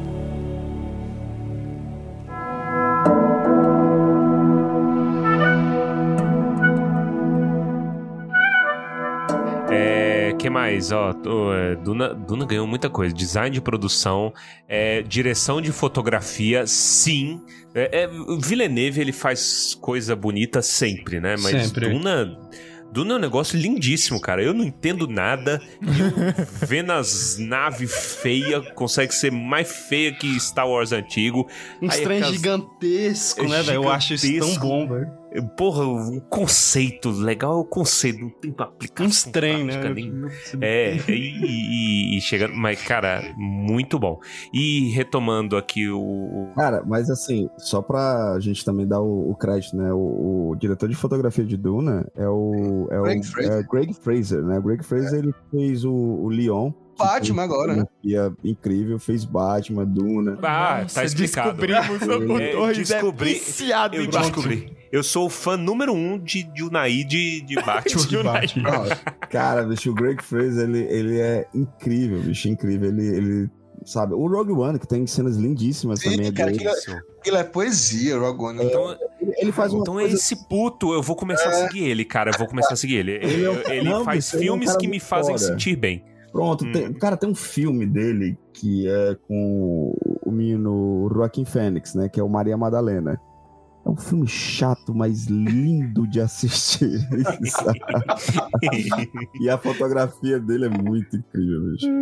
Esse puto, nossa, mas eu vou, vou pegar muito, cara. A, cena do Batman andando de- É. de- ao contrário, Não, vive, a- é- é- é, é- não paga é aluguel na minha mente. Ela vive Não, pra, alojada. pra mim, é das, das, das cenas incríveis que eu vi no, no ano passado é do, do Batman, né? Do Matt Reeves. A cena lá que ele tá saindo, levando as pessoas, né? De uma forma meio corrupta, saindo Hum. das trevas, e ele é a única ponto de luz, né? Uma câmera de cima. Lindíssimo, lindíssimo. É coisa de maluco, né? À toa que a gente fez o trabalho que a academia vagabunda não fez e a gente de- deu o prêmio de melhor filme pro Batman. Que sequer foi indicado na, na academia. Então fica aí a nossa crítica novamente. A academia. Tá certa a indignação, né? Academia. Tá certa. Vamos falar aqui um pouquinho então sobre o futuro de Duna, sobre o que que tá aí pra frente e sobre o que podemos esperar, o que que vai sair aí. Primeiro, spin-off. Tá maior drama. É até eu que não tô acompanhando muito, sei que tá rolando drama, não sei quem sai, perdeu pessoa principal, que é um spin-off que é baseado num, de segundo vocês, aí que eu já posso citar vocês agora, baseado em uma fanfic, é isso. Exatamente, exato, certo. Não, não, é o universo expandido. Da, da fanfic, muito bom. Isso aí. Hildon é o Tá, tá, agora tá registrado. Pelo amor de Deus. Os fãs vão me matar. Cara, o, Não, mas quem tá falando sou eu, Pascoal. Tu é o bonzinho da história. Usa o escudo lá, porque aí ele te mata. Isso. a gente tinha essa esperança depois do filme, agora na segunda parte, que sinceramente eu acho que essa segunda parte, essa expectativa é muito alta, muito alta Hum. de- da segunda parte. E aí o, o- o- a gente sempre fala, é, a Warner, e no caso a HBO, elas não estão investindo, tanto que elas cancelaram séries que eram assim, carro-chefe na delas, né? Aquela do. Agora eu vou esquecer o nome da série. Ah, depois eu vou lembrar aqui. Mas estão cancelando séries que são importantes para ela e estão investindo somente em algo que vai dar lucratividade. Cara, Então, a a, Warner tá engavetando o filme pronto, bicho. O da Bate, da Bate, Batwoman lá, tem que, né? Do Batgirl, na verdade. A franquia Duna é algo que eles querem criar, né? Então, assim, eles jogaram uma pro, pro Villeneuve, Villeneuve disse que iria fazer dois filmes, eles disseram, ok, se o teu primeiro filme tiver dinheiro, rentabilidade, tu faz o segundo, senão acaba nisso aí. Então foi, foi, esse, foi esse o jogo. Então, assim, não era uma coisa certa. Então, eu acho que o Villeneuve até. Ainda, ainda trouxe premiação, né? Que trouxe, trouxe. Aí, aí ganhou moral, né? Ganhou moral e agora tá com, com. fazendo a segunda parte, que é vale salientar, gente. Segunda parte com Zendaya, agora em muito mais tempo de tela, que é chama a gente tem. O Villeneuve é muito, muito inteligente, porque ele pega esse público mais jovem com Zendaya, com Timothée Chalamet, agora com Austin Butler, o cara que fez Elvis. O tá Momô, no... porra. Momô. Ah, o Momô já morreu, cara. Não, o... morreu não. Ele tá vivo no meu coração. o Austin Butler e ó, a Florence Pugh. Porra, então, assim, só isso aí já, já faz a galera ficar enlouquecida, assim. E vai ter aparição do Momoa, espero. Fantástico. Eu tô Não. malhando pra isso, né? Eu tô É, malhando pra, Olhando pra isso, pra me ver na porra. tela. Cara, mas aí sai, a, a- a- na mesma época, sai essa história do Dune The Sisterhood, que é baseada na obra do, do Brian Heft. É baseada, não é? O Villeneuve, ele criou toda essa... essa, É uma essa... fanfic da fanfic.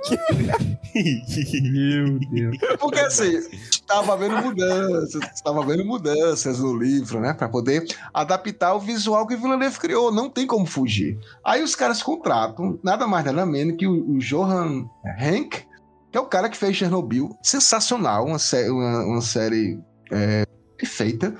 E começa a contratar as galeras legais. Só que aí, semana passada, o, é, o sai o, o John Hank, sai uma, uma das protagonistas, né? Que é a menina que faz lá do Harry Potter, a Shirley Henderson, que faz a Murta. E, e são, são convidados a sair, principalmente o diretor, né? Porque, segundo a, a produtora, que estava fugindo do que o Villeneuve fez. Porque o Villeneuve iria dirigir o primeiro episódio do, da, série. Só que ele não consegue fazer duas coisas ao mesmo tempo. Ele mesmo já disse: eu sou limitado, eu tô em Duna parte 2, não dá pra me fazer mais nada do que isso. Temporariamente suspensa, eu acho até melhor assim do que sair uma droga depois, né? Então para mesmo, reformula, chama outro cara pra fazer isso aí. Eu já esperei mais de 20 anos pra assistir filme, pra ler livro, então o que é dois anos, três anos? Sobrevivi à Covid, vou ver se Deus quiser a segunda parte. Então deixa aí quieto, que as coisas vão acontecendo normalmente. Eu, eu concordo, eu acho apropriado. Inclusive, eu acho que isso é algo que Hollywood está desesperadamente precisando neste momento, que é, é pessoas limitadas. Eu acho que Ah, é verdade. precisa disso, gente. Vai com calma, aciona o Sim. departamento do calma, gente. Entendeu? E dito isso, beleza, eu gosto. Pra gente não ter série. tanto filme merda da Marvel, né, gente? Então, é, Chega, cara. Chega de linha de montagem, cara. tá faltando. Tá faltando um cara que disse assim, ei, não vamos lançar essa porra não, gente. É, chega, o Scorsese já tá cansado de ter razão. Tá faltando pessoas com autoconhecimento de falar que não conseguem, velho. Isso é raro. Não, t- tudo é feito por inteligência artificial agora. Todos esses filmes. Você vai, bota.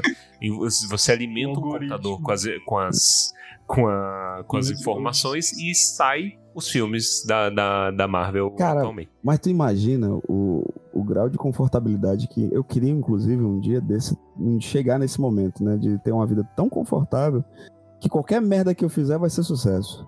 Isso deve ser muito bom, bicho. O Neil Gaiman tá assim, eu acho. Não, o New Gamer nem escreve mais nada, bicho. O New Gamer diz assim, os caras têm uma ideia incrível, diz assim, universo Sandman, eu disse assim, bota só meu nome. Exatamente, É. tá nisso aí. Vamos pros finalmente. Tem alguma informação que vocês querem trazer ainda? A a gente não falou do filme direito ainda, né? A gente falou mais da série. Ah, não. fique, fique à vontade, se a Não, gente quiser, a gente pode falar. Se vocês quiserem falar, ouvir do filme, tem um podcast de 5 horas. cinco, cinco horas. Cara, eu tô muita raiva desse episódio, bicho. Por quê? Porra, o, o bruto do episódio era 6 horas, bicho. Caralho, a gente tem o Pedro pra isso, velho. A, ge- a gente tem um Pedro. Eu Pedro- sou o Pedro, do. do, do, do- Mas, mas tem uma coisa pior, não cara. conseguiu segurar, né? O Rildo não conseguiu assistir, porque a gente, a gente foi convidado Foi. pela Warner pra assistir o filme antes, né? E aí, o Rildo não foi porque tava editando. Cara, Tava eu não vi no cinema, bicho. Puta merda. Editando- Ficou tão, cansado, Nossa. ficou tão cansado, tão estressado, tão puto com Duna que ele não queria mais ver Duna. Justíssimo, justo. a, gente, a gente chega em, em, em, duas horas de programa, a gente só falta morrer. É. Aqui você imagina. Ó, vamos, vamos falar do filme. Vamos, é, o que, que, o que, que é que vocês esperam então pro filme que eu tive a epifania, tava aqui procurando é, aqui do, antes do, do programa e eu tive a epifania de que ele lança esse ano, cara. Sim, novembro, né? Nossa, quando lançou o primeiro Duna, eu tava meio assustado. Falei assim, ah, cara, vai demorar muito. Putz, eu não vou esquecer tudo. É muita informação, é muito Bene Gadget pra, pra, pra, Gadget. pra pegar. Gadget. Gadget. e, e aí, assim, mas já tá lançando agora. Lança 3 de novembro, mas muito provavelmente vai ser antecipado novamente pra outubro. Eu vi essa conversa. Por... Sério? Porque a gente vai ter dia 10 de novembro The Marvels. Pô, quando entrar o The Marvels, acabou a sala de cinema pra todo mundo. Então, assim, um, uma só semana de Duna em sala de cinema, não, não tem como. Não tem como. Então, eu acho que eles vão antecipar. Ou então, eu acho difícil a Marvel, porque a Marvel é que chega e toma tudo, né? Não tem. É, a Disney não tem como. Então, eu acho que, eu acho que ele vai antecipar para outubro. E, assim, uma das maiores críticas do filme é não ter fim. Então, assim, a, a, as pessoas nem falam que o filme é ruim, porque o filme ele tem quase duas horas e pouco e passa muito rápido. Então, essas pessoas reclamam. E, e fazendo até uma alusão, né, Pascoal? É muito do que eu lembro, inclusive, na época, o Senhor dos Anéis também sofreu, né? Porque a galera reclamava muito que o, que o primeiro filme, A Sociedade do Anel, ele é um filme sem fim. Isso. É. E, e, e Duna é exatamente isso. Ele, ele tem um fim ali, quando o Paul para quem assistiu, ele encontra os Fremen, que são a, a, o povo nativo, né, que é uma outra cultura, e encerra-se ali com a, com a promessa de continuação. Então as pessoas reclamavam muito, tá? E ninguém elogiava, cara. Foi muito difícil, até aqui no, a galera de youtubers, para elogiar a Duna. A galera elogiava tudo, a fotografia, o som, não sei, mas não tem fim. Mas não tem fim. Mas, cara, mas o filme realmente não tem fim. É, é, é ele, ele, tem um fim em si, no sentido de, de de uma jornada do, do garoto que era aí da Casa Nobre e agora está ali colocado junto com, com a galera que ele não, não tinha contato, né? Então, o livro, o filme e o, e o Villeneuve quis fazer isso, é exatamente isso. Você, você fica meio assim, cara, que universo é esse? Porque ele não é um universo é, tão comum. Né? Como você vai para um Guerra nas Estrelas, você se adapta rapidamente ali aos universos e tudo mais. Ali é, tem uma coisa de, de, fantasia, realmente. Você vê a questão da, das espadas, né? Que você luta com espadas, porque o Frank Heft ele criou um escudo, o um escudo Huntsman, que ele, que ele pensou assim: pô, como é que eu fujo da tradicional ficção científica de lutas por pistolas laser? Ah, vou criar aqui um escudo. Se, se uma pistola laser atingir o escudo, é uma mini bomba nuclear e morre todo mundo. Então ninguém, ninguém usa pistola laser porque não funciona. Ah, mas se uma metralhadora? Também não, porque se a bala for com muita velocidade nesse escudo, ele, ele é, rebate. Então, a única forma de penetrar esse escudo é lentamente. Então, a única forma de acontecer isso seria com espadas ou com facas. Então, ele coloca ali o romance medieval, medieval de, de cavaleiros, né? Do cavaleiros lutando um contra o Você, a questão da inteligência artificial é proibida. É um, é um filme de ficção científica que não tem inteligência artificial. É, você tem equipamentos que o cara tem que ser tipo um, um, super. Como os carros de Fórmula 1 antigamente, de hoje em dia. O cara só aperta o botãozinho e, e vai, né?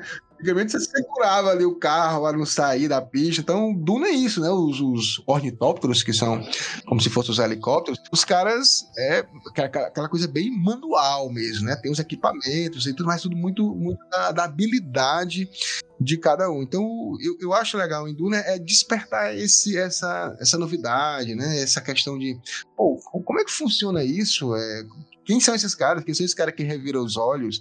Quem são ah, o, o, o, grande o grande trufo também do filme é o, é o Shai Halud, o, o minhocão, o verme, que todo mundo diz que o bicho quando abre a, a boca parece um olho de uma outra Isso. coisa. Ah, aquilo ali traz pesadelos até hoje, cara.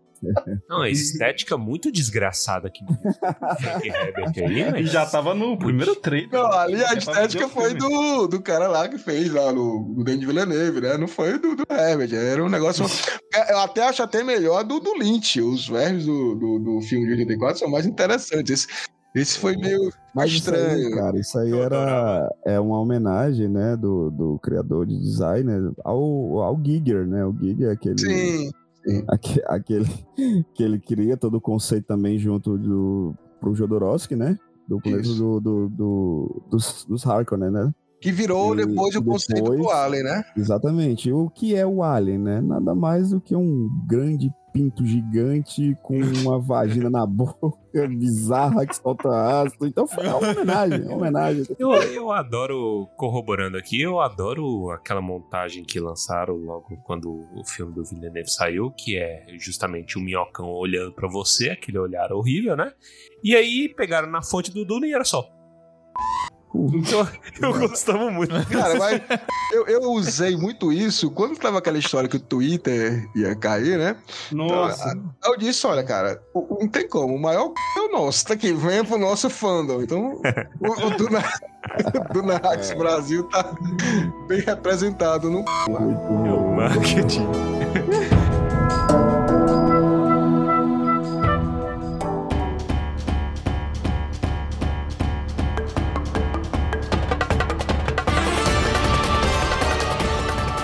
E com esta conversa, terminamos aqui a discussão de quinta série sobre Duna. Caras, Pascoal, Hildon, muito obrigado pela participação de vocês. Pedro, muito obrigado pela participação De de, nada. vocês. Eu tenho, tá no contrato, eu tenho que agradecer agora o Pedro também. e e, é, foi muito boa essa conversa, cara. Foi uma ótima surpresa no ano de 2023 ter a oportunidade de estar trocando essa ideia com vocês. É, fiquem sabendo, o convite vale sempre. É, a tumba está sempre aberta para recebê-los, viu?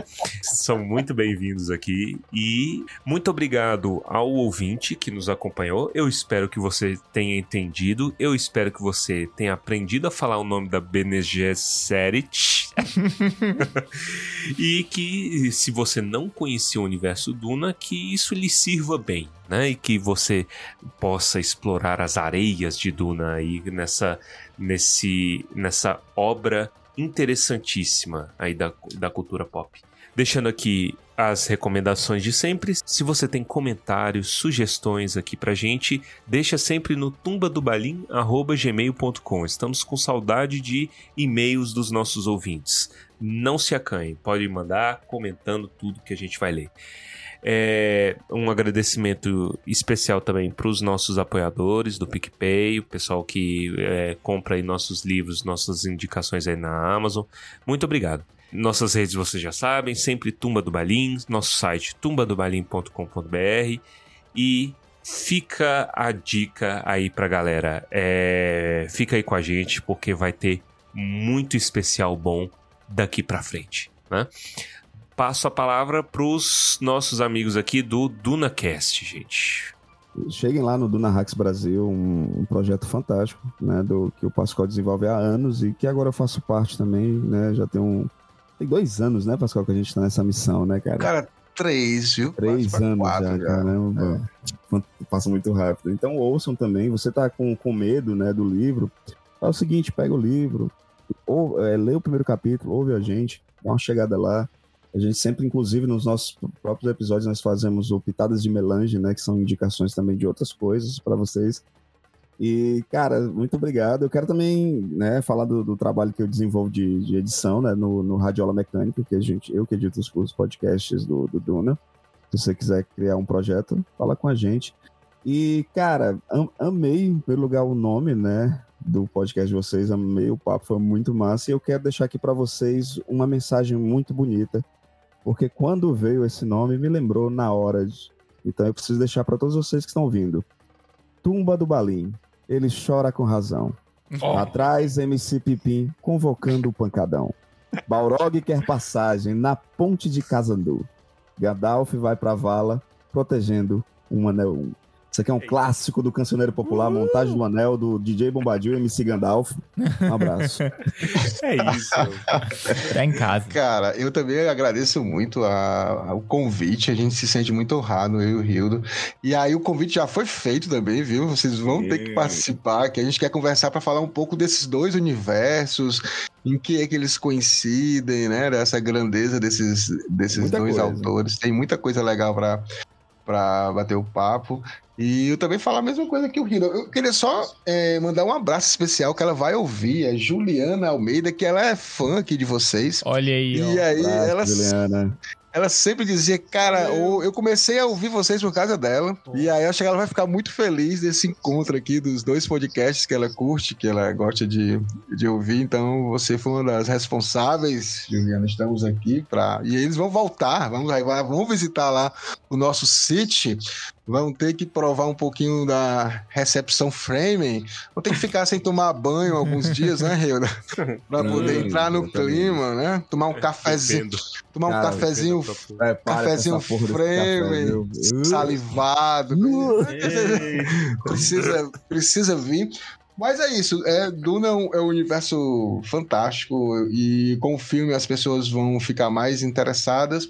E sigam a gente, vão ali no Duna Hacks Brasil, no DunaCast. O DunaCast realmente ele é um podcast que ele analisa cada capítulo e a gente faz fora do DunaCast. Dentro, aliás, dentro do DunaCast tem o, o Dunaverso, que a gente pega exatamente esses temas, né? A gente já conversou sobre é, Guerra dos Tronos e Senhor dos Anéis, assim, de forma rápida, sobre o feminino e, e comparando com Duna. E com certeza vocês vão ser convidados para fazer parte desse Duna Verso especial. Então, mais uma vez, muitíssimo obrigado.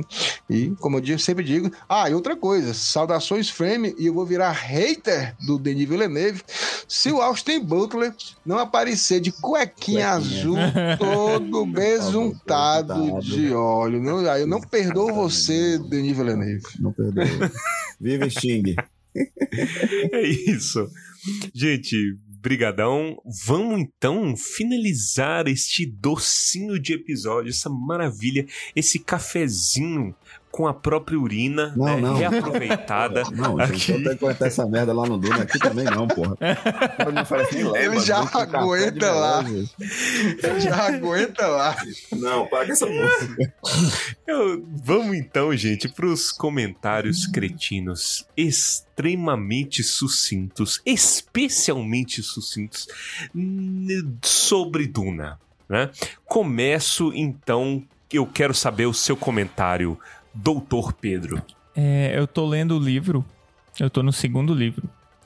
E ele tem alguns momentos estranhamente sexuais. E quando eu comentei isso com algumas pessoas, elas falaram que piora. Então é isso. Até o final do ano, quando eu terminar de ler, eu vou descobrir se é um, um sci-fi ou um 50 tons de cinza oculto. Vamos. Não Talvez- leia perto de familiares, talvez, né, velho? talvez eu me arrependa. o que, que é, o que que é um conteúdo estranhamente sexual? Atenção, Pedro. Pedro, ouça bem. Pedro. Ouça bem a Pedro. minha voz nesse momento. Estou ouvindo. Isso é sensual. Não se preocupe. em breve você irá ver narrações de batalhas em homens nus, suados e uma jovem extremamente excitada. Aguardem. E não é um, Ponto, não é um pronto. filme da Emanuele. Pronto, o Hilton já Batalha. falou pra mim. Uma batalha de esgrima, né? Todo mundo pelado. Não, fa. Ei, não falei que- com que adaga. Com que adaga?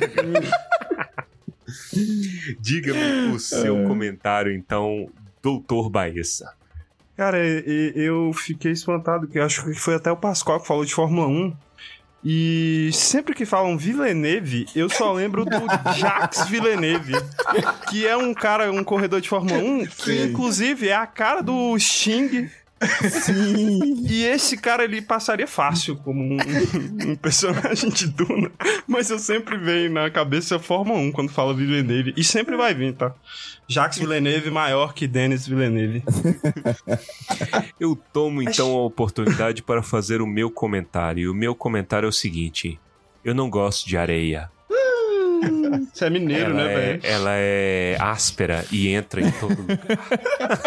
Mas é, uma pergunta muito importante nesse momento. Você vai me enterrar na areia? Não, não. Vou atolar. Vou atolar. É isso. Dê-me o seu comentário, Pascoal. Cara, você lembrou bem das questões sexuais de Duna. Pra vocês ficarem com mais vontade, Ai, né? meu Deus. O quinto e o sexto livro, as coisas complicam de vez. Aque- Aquela roupa da Trinity Matrix foi inspirada. Aqueles tem chicotes. Tem, Meu Deus! tem. Então, continuem, né? Continuem que aquele cento. Quanto é aquele, aquele livro que é. Os tons de cinza? Quantos tons de cinza? 50 50 tons. Não, lá você tem Quantos vários. tons? Tem todos os tons, né? Então, 150 tons de melange. de melange. Continue a leitura e se delicie. Eu só lhe digo Você tá uma coisa, ó. Não, tá, A gente- tá tudo verdade. Por exemplo, vai vir um verme gigante entumecido e eles irão cantar. Shai Hulud. Gente, o que, que é isso? Não, a ideia. Viram soft porn, viram soft porn. A ideia dessa porcaria não era justamente estimular as pessoas a assistirem, a lerem. Isso Porra, estão falando de que sexo no isso, filme. No, no livro, é óbvio que as pessoas vão ler. Sexo mesmo. Exato. Sexo, Mas- é saudável. Será? Cara, que tipo de sexo você tá fazendo? Sexo é saudável caralho. Eu concordo que o, o Shai Hulud não deve estar envolvido, de resto. Agracie-nos com seu comentário, cretino. Hildon. Cretino Rio. Cretino Hildon, sim, gosto. gosto. Cretino Hildon. Eu acho que títulos são Cretino, importantes. vírgula, Hildon. Acho que títulos são importantes. É por, eu, por isso que eu gosto desse esquema meu da Daenerys. Acho que é importante. Isso, velho. Bicho, eu vou te ser muito honesto. Amo Duna, mas o Frank Herbert, ele conseguiu tirar todo o meu prazer em tomar uma xícara de café. É apenas isso que eu tenho que dizer. Eu acho que ele alertou a gente. E, e- e- e é um medo grande. Eu, eu digo às pessoas, cara, vamos conservar a água, porque eu não quero usar um traje. Eu não quero usar um traje de Duna. Não quero que o meu cocô fique passando nas minhas costas. Olha, até hoje o Hildo não veio à minha casa tomar um café. Isso é verdade. Porque nada é confiável, né? Vou, a gente vai tomar esse café em um- um- numa cafeteria de uns amigos meus que eu, que eu confio. Pública, né? Com gente vendo.